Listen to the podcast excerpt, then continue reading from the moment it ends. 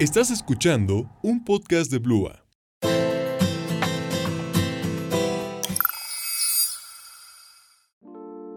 Hola a todos, yo soy Sofía Ochoa de Aquí Entre Nos y hoy tenemos un invitado súper, súper especial. Es un cantautor mexicano que estudia en Australia composición y bueno, vamos a ver su presentación.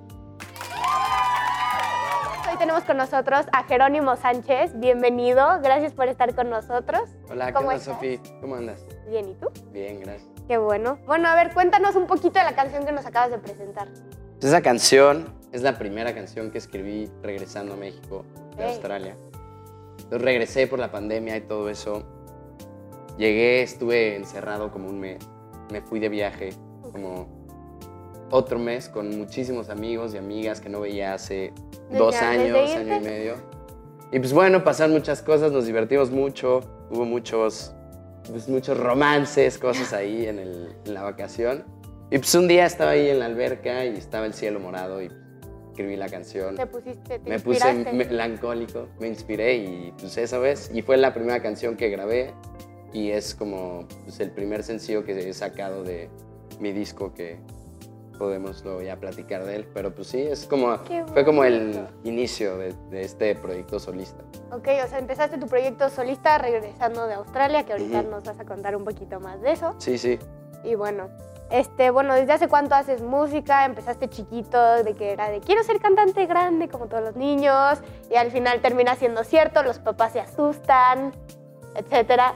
Pues sí, justo, o sea, de chiquito me encantaba cantar en las comidas y en eventos y cosas así, puras canciones rancheras de José Alfredo Jiménez, este, Juan Gabriel. No sé, me parecía muy chistoso y a los papás también, ya sabes, todos Ujú. se morían qué de risa. bonito, qué tierno. Y ya, pero pues nunca pasó de eso. Luego sí, me acuerdo que ya más como a los 12 siempre le decía a mamá, como, mamá, creo que sí quiero ser cantante, no sé qué. Pero mi papá era como, no, ese ambiente, no sé qué, no sé qué. Entonces ya nunca lo hice. Luego pues ya me empecé a entretener con otras cosas y se me olvidó por completo. Ujú. Me acuerdo que como a los 16 volví a estar súper interesado y no sabía tocar ningún instrumento. O sea, siempre supe cantar, Ok. pero dije, no, pues tengo que acompañarme, tengo que saber. Y me clavé muchísimo y creo que me encerré un año en mi casa a tocar la Aprender a tocar guitarra. Y ya, pues para cuando acabé, me acuerdo que, que mi, mi como que prueba era como meterme al concurso de talentos de la escuela, ya sabes. Ay. Entonces tenía un amigo que tocaba el piano muy bien, Ajá. Paco Alzuarte, que hoy en día es, bueno, el tecladista de mi banda y él graba en mis canciones, somos brothers y todo. Y ya llegué y le dije, oye, güey, ¿quieres tocar conmigo? Y tocamos Enter Sadman de Metallica. Casual. Armamos una bandita. Súper, súper fácil. Y ya tocamos eso y ya, bueno, gané el concurso con Ah, ellos. bueno. Y ya, no sé, estuvo divertido. Y desde ahí dije como, O sea, sí quería eso y como que me clavé muchísimo y empecé a ver que, que no era malo y que me gustaba y que me llenaba mucho hacerlo y pues me fui, me quedé haciendo. ¿Y en qué momento pasó de tu papá de decirte, no, ese ambiente no me gusta para ti, no te dediques a eso, busca otra cosa? A, ok, vete a estudiar, porque también es un paso grande Sí. decir, voy a estudiar música, pero de licenciatura. Sí, o sea, pues creo que justo de, o sea, como a los 16, 17 que vio que le estaba dando y así, me decía como, ah, pues está divertido de hobby, no sé qué. Y ya, de repente me empecé a tomar más en serio y dije, pa, es que quiero estudiar esto. Me dijo, no, espérate, quién sabe si es lo que quieres. Entonces, tomé un curso de seis meses y dije, no, pues sí es lo que quiero. Le dije de la escuela y me dijo, pues no manches, la universidad en Australia es mucho más cara que aquí. Yo no sé si se puede armar, ya sabes. Y entonces conseguí una beca del 40%, le eché mil ganas, le dije, pa, ya, o sea, Ándale. neta es lo que más quiero en el mundo. Y me, o sea, creo que en el momento que vio que peleé y conseguí todo y ya no había como más excusas, me dijo, haz luz verde y vas. no, Entonces ya, desde ahí mi papá siempre ha sido el más. El fan número y uno. que más no puedo. O sea, hoy en día es de que llega a mi cuarto, ¿qué te falta para que saques tu disco? ¿Qué necesitas? Y yo te presto y yo te Ay, ayudo. qué Y- tierno. Sí, es a todo dar. ¿Y tus amigos qué opinan? ¿Son tus fans número Ah, uno? mis amigos Pues de, son- ay, qué padre, güey. Bueno, ya hay que, hacer, hay que hablar de otra cosa. No, son lo más divertido, les encanta y la pasan súper bien. Siempre que tengo tocadas, y así van todos Ay, y qué echan buena onda. un buen de relajo. y-. Sí, son fans, los amo yo ellos y ellos saben. Bueno, y ahorita que ya nos estabas diciendo que conseguiste la beca, ¿cómo lo hiciste? ¿Cómo fue tu proceso para irte? ¿Por qué elegiste Australia y no Estados Unidos? Pues justo estaba buscando este, ciudades y descubrí que Melbourne era como una de las ciudades con más música en vivo del mundo. Y Ujú. habían bandas de Australia que me encantaban, como King Gizzard, como de rock psicodélico. Yo tenía una banda de rock psicodélico antes de irme, se llamaban Ok. los Bacon Trees. Ok. Entonces, pues me encantaba y había una escena de eso pasando allá. O sea, aquí la verdad, pues no existía escena de ese tipo de música. O sí, sí existe y he estado en ella, Pero pero es muy chica Sí. y es como muy... Es sí, difícil es- explotarlo. Ajá, y en Australia es algo que la gente le encanta y llena estadios y, y se arma. Entonces, pues me dije, oye, es buena idea irme a Australia. En Estados Unidos igual hay, pero Estados Unidos era exageradamente Sí, caro. mu- muchísimo más caro que Australia. Entonces, pues busqué de que Australia, este, España, Madrid, o sea, otros lugares y bueno. Dijiste al otro final, lado del mundo, lo que quede más lejos, ahí. Ahí mero. Sí, literal, literal. No sabía nada de Australia. O sea, nunca había ido, nunca había. o sea, obviamente sabía qué onda con Australia, pero pues nunca había visto bien cómo era Melbourne. Cómo Nada, te fuiste a gente. ciegas. Me fui a ciegas. Dijiste, quiero estudiar música, ahí se puede, Ahí se armó, agarraste tus beca. cosas y te fuiste. Vamos. Oye, y este, a partir de, ¿cómo ha influido Australia en tu estilo de música? O sea, ¿te ha influido, además de que pues ya sabías cuál era como tu estilo? O sea, ¿sí hay algo de Australia en tu música? Sí, pues ha cambiado un buen. Siendo que más como Australia en específico, el- lo que aprendí allá, o sea, lo que me enseñaron, la- todo lo que he aprendido me ha influido un buen. O sea, mi música de cuando empecé ahorita ha cambiado mucho. Y es Ok. como, obviamente tiene que ver con, con, con Australia también. pues, mi idea principal de hacer música en inglés era como, pues vivo allá. Sí. O sea, estaría padre también tener en español, pero pues allá hablan inglés y Sí, la ¿para gente me español? identificar en inglés. Entonces, muchas veces me dicen como, güey, ¿por qué en inglés si estás aquí, tocas? Como, "Pues sí, pero pues el- la idea principal era hacerlo allá. Sí. Entonces, pues escogí hacerlo en inglés. Y sí, claro que hay mucha influencia de lo que vivía allá. O sea, más que nada la libertad de expresión que tiene la gente allá. Como que no hay límites, la gente se viste como quiere, hace lo que quieren. Cada persona que ves en la calle es un personaje y eso de alguna manera te hace querer tú ser como, ah, pues güey, yo también voy a darle mi, Hacer lo mi que yo toque, quiera. ajá, y no voy a ser uno más. Y eso, pues claro que te inspira y te ayuda y te, Sí, muchísimo. te da potencial. Te abre un poco el mundo. Te ¿no? abre mucho el mundo. sí. Oye, y a ver, cuéntanos un poquito de cómo es tu proceso creativo al escribir una canción. ¿Te gusta colaborar con otras personas? ¿Escribir tú solito? Mm, no pues sé, normalmente escribo solo. Tu cuarto sentado, tu Sí, guitarra, estoy es- deprimido. Ajá. Mi cuarto es, sí, literal, literal.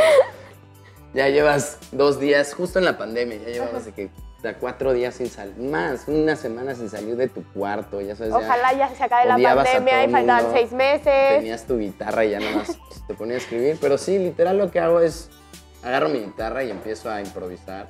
Ujú. Y una vez que improviso algo que me gusta, como que lo guardo. Ya sabes, uso un buen misel para grabar. Entonces grabo ideas, ideas. Y ya después esas ideas las desarrollo y le voy metiendo letra, que haga sentido. Al principio literal dices algo que no tiene nada ¿sabes? Ya le vas metiendo lo que te gusta este, y luego pues viene la parte de producirla. Empiezas a imaginarte un bajo en tu cabeza, empiezas a imaginarte cosas.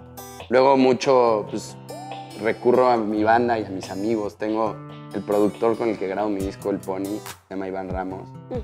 Es bajista y es buenísimo. Entonces siempre llego y le digo, güey, tengo esta nueva rola. Se me ocurre para el bajo algo más o menos así. Y pues ya llega él. Improvisa y le va improvisamos y bueno, y vamos armando y así. Entonces, pues al final sí acaba siendo como todo un... Se empieza en un cuaderno, en una idea sin Una nota sentido, de voz. una nota de voz y pues ya acaba siendo una rola que pues, lo, te mueve mucho. Y luego pasa que en cinco minutos la hiciste y ya. Sí. Y hay veces que tienes una canción de hace un año y no la puedes como Sí. acabar. No, hay, no quiere ir a ningún otro lugar.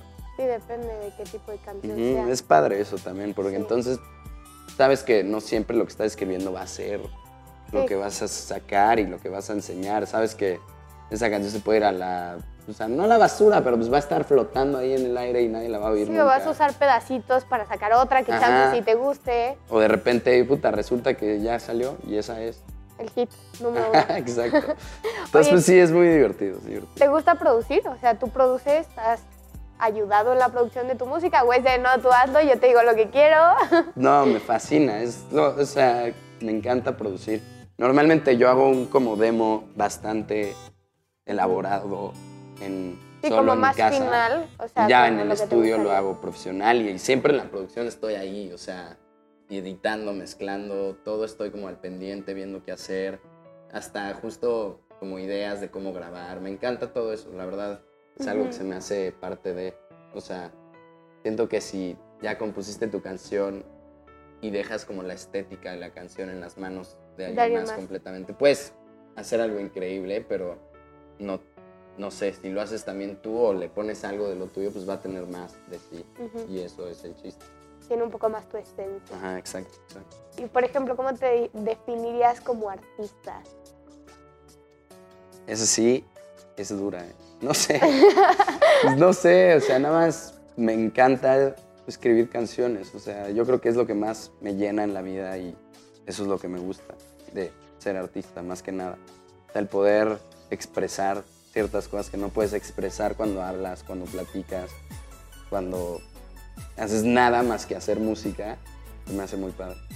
Y sí, literal, yo creo que soy alguien que le gusta explorar y, y como buscar palabras o juegos de palabras o ideas o emociones o imágenes que puedas plantar en una canción y que alguien cuando la escuche lo pueda visualizar literal, como Se ver. identifique. Ajá, y eso es yo creo que lo que más me gusta. Y son como 100% experiencias propias, supongo.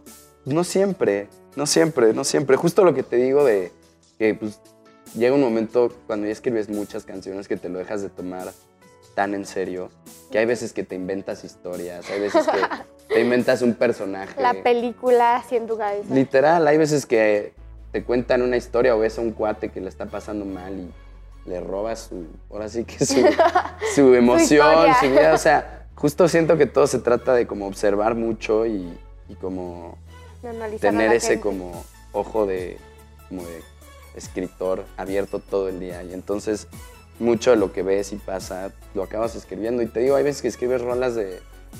Puedes hacer una canción de cuando fuiste al baño y volverlo un... que fue algo sagrado que te cambió la vida tema. y ya, o sea, Excelente tema. es algo así, es así de divertido.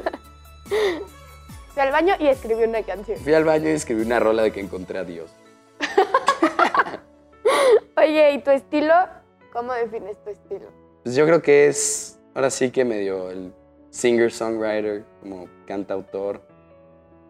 Este, pero pues también con un poco de esa influencia psicodélica, sesentera, setentera. Y últimamente pues he estado más buscando, de hecho, bueno, ya bueno, pues sí, ya acabé mi primer disco, que es de 11 canciones. Cuéntanos una exclusiva para Weekly. Queremos una exclusiva para Weekly, así que Jerónimo nos va a contar una exclusiva para Weekly. Pues ya, acabé mi primer disco que fue de 11 canciones.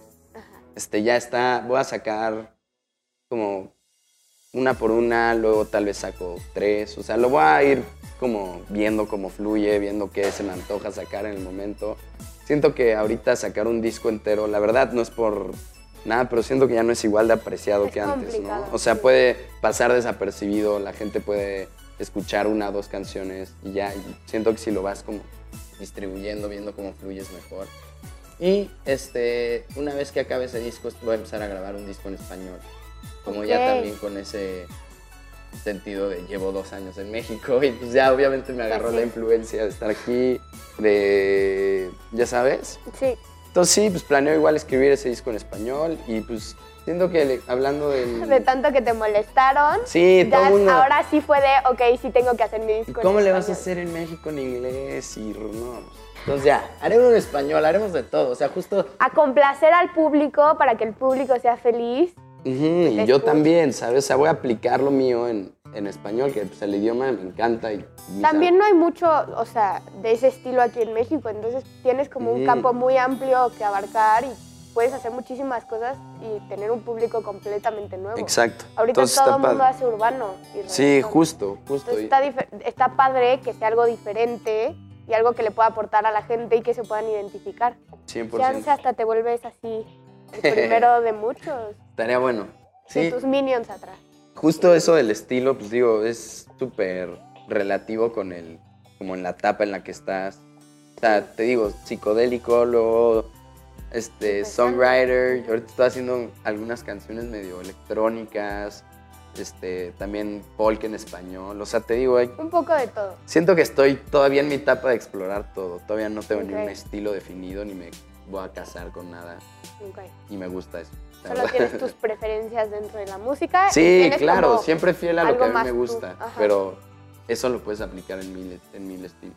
Oye, ¿y hacia dónde quieres dirigir tu carrera? O sea, digo, ya vas a sacar tu disco, ya tienes varios sencillos fuera.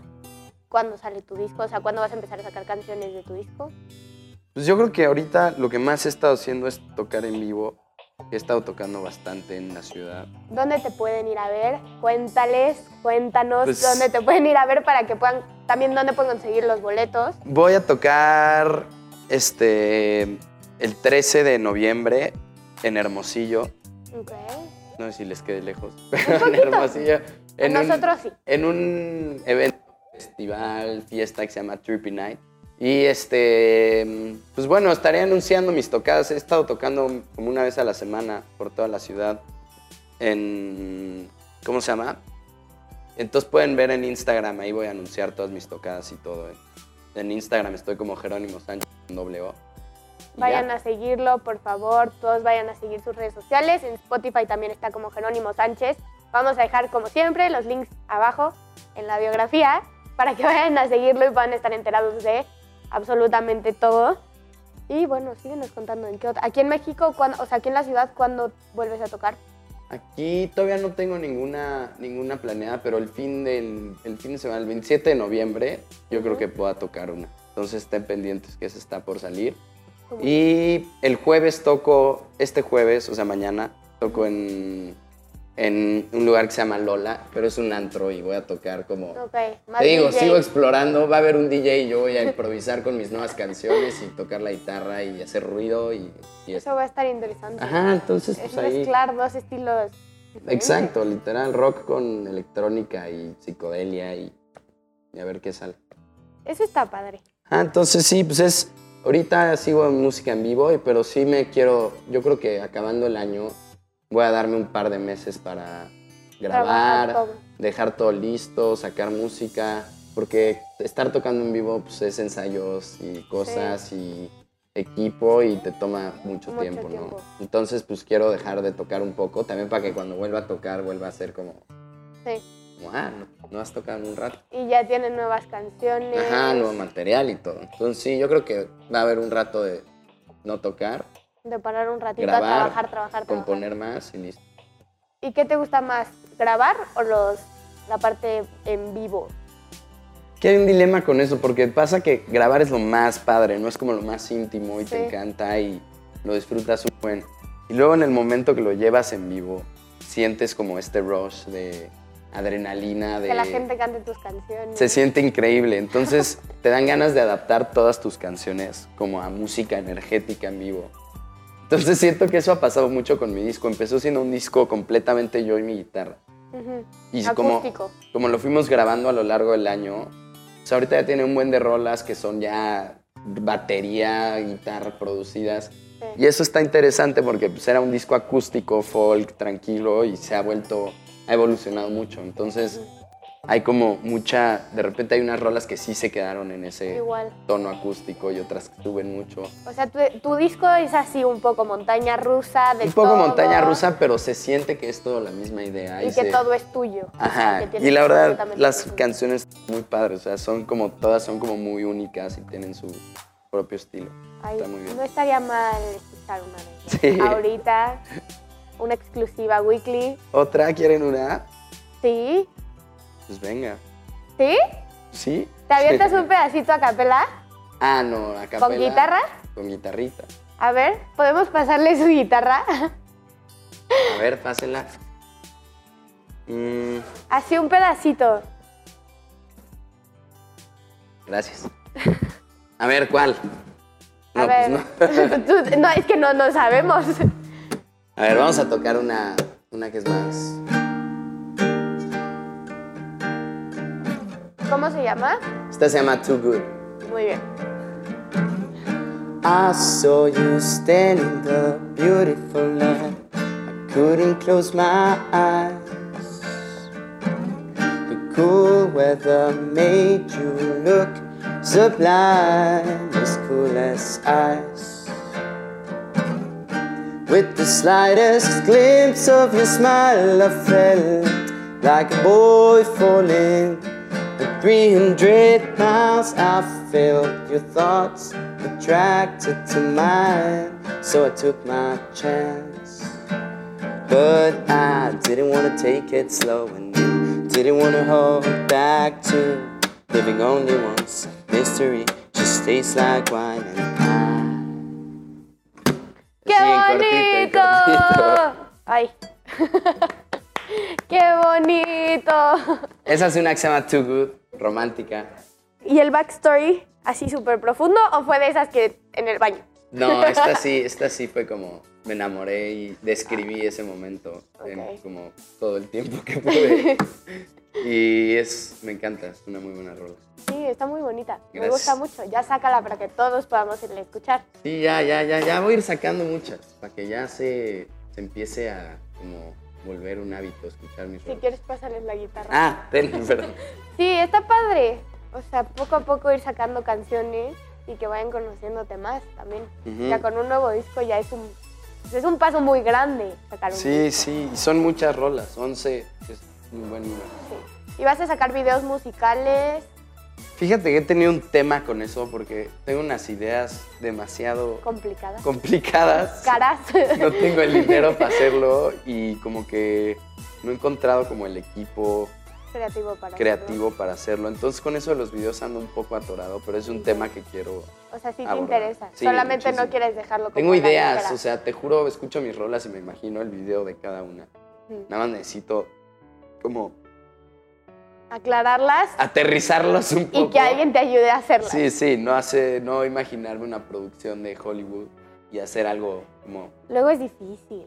Sí, es que te juro, sí, se me antoja hacer mil cosas y luego es como, puta, tengo que, tengo que hacer un millón, Pies en la tierra. ajá, pies en la tierra, exacto. Pero sí, es un tema que quiero, quiero hacer, definitivamente me gusta. me. Ojalá para tu disco al menos puedas tener uno. Sí, un par, dos, tres videillos. Sí, eso estaría súper bien. Oye, ¿y tus influencias musicales?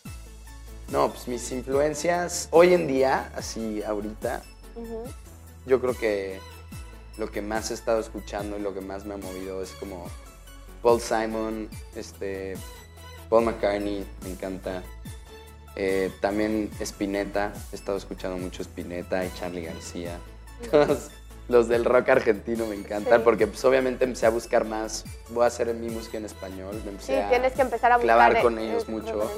Y pues también todo, este, escucho mucho Bob Dylan, mucho... La música de los 60 siempre ha sido lo que más he oído, Rolling Stones, Beatles, Pink Floyd, The Tentas, Led Zeppelin, o sea, todo eso siempre ha sido mi mayor influencia, entonces yo creo que por ahí va. Eso está súper bien. ¿Y si crees que, bueno, además de que la vas a aplicar en tu música en español, en la que ya tienes, ya has aplicado tus influencias? Sí, y así dices como, sí, sí. ay, sí se escucha que me gusta tal persona. Obviamente, claro que sí. Se oye muy cañón. Siempre trato, obvio, de no ya, Copiar, de sí. pasarme de lanza, pero pues siempre va a haber ahí una influencia. Más O sea, al principio. Siento que muchas veces tu música se parece a la que las personas que escuchas, a tus influencias. Obvio, y eso nunca deja pasar. Al final te inspiras en lo que hay. No te vas a inspirar de algo que no existe. O sea, te inspiras de lo que hay, de lo que escuchas, de lo que ves. Entonces, pues nada es completamente original. Es una realidad. Nada es 100% or- original y solo queda como hacer tu interpretación del mundo y de lo que Sí. hay y de lo que vives. Buscar Y tu es- manera de ser. Ajá, es el chiste. Eso está muy bien. Ya quiero escuchar tu disco en español también. Y bueno, por último, ¿alguna recomendación o consejo para alguien que quiera estudiar música, que se quiera dedicar a esto? Que diga, ay no, mis papás me van a mandar lejos. Pues mi consejo sería que de verdad lo persigan y que se note, o sea, a mí lo que me cambió la perspectiva de todas las personas que me rodeaban fue que de verdad tenía demasiadas ganas. O sea, tenía demasiadas ganas de tenerlo y de hacerlo. y no había manera que hiciera otra cosa porque era lo único que podía pensar. Entonces, siento que, que la, que como transmitir ese, ese, esa como emoción, inspiración y ganas de hacer algo va a hacer que todo el mundo te apoye. O sea, si quieras hacer, no sé, lo que sea, lo que se te antoje ser en la vida, si le pones esa como meta y lo quieres alcanzar y la gente lo ve y lo transmites, nadie te va a decir que no, porque pues Porque te dirían que no. si a menos que sea por hacerlo. envidia o por... Bueno, ya sabes, pero, Pero en este con tipo una de buena cosas siempre va a haber perspectiva envidia. nadie te va a decir que no. Y también que, que no se lo tomen tan en serio, justo. O sea, hay que tomárselo muy en serio porque es lo que quieres ser. Pero muchas veces pasarse con eso te puede llevar a lugares que no quieres estar, como inseguridades, este, puta, no he hecho nada, no soy nadie, bla, bla. A todo el mundo le está tocando más cacho del pastel que a mí, que, que estado haciendo mal, ya sabes. Sí. Y eso no sirve para nada. Al final, el chiste es tú ser como verdadero a lo que a ti te gusta y nunca...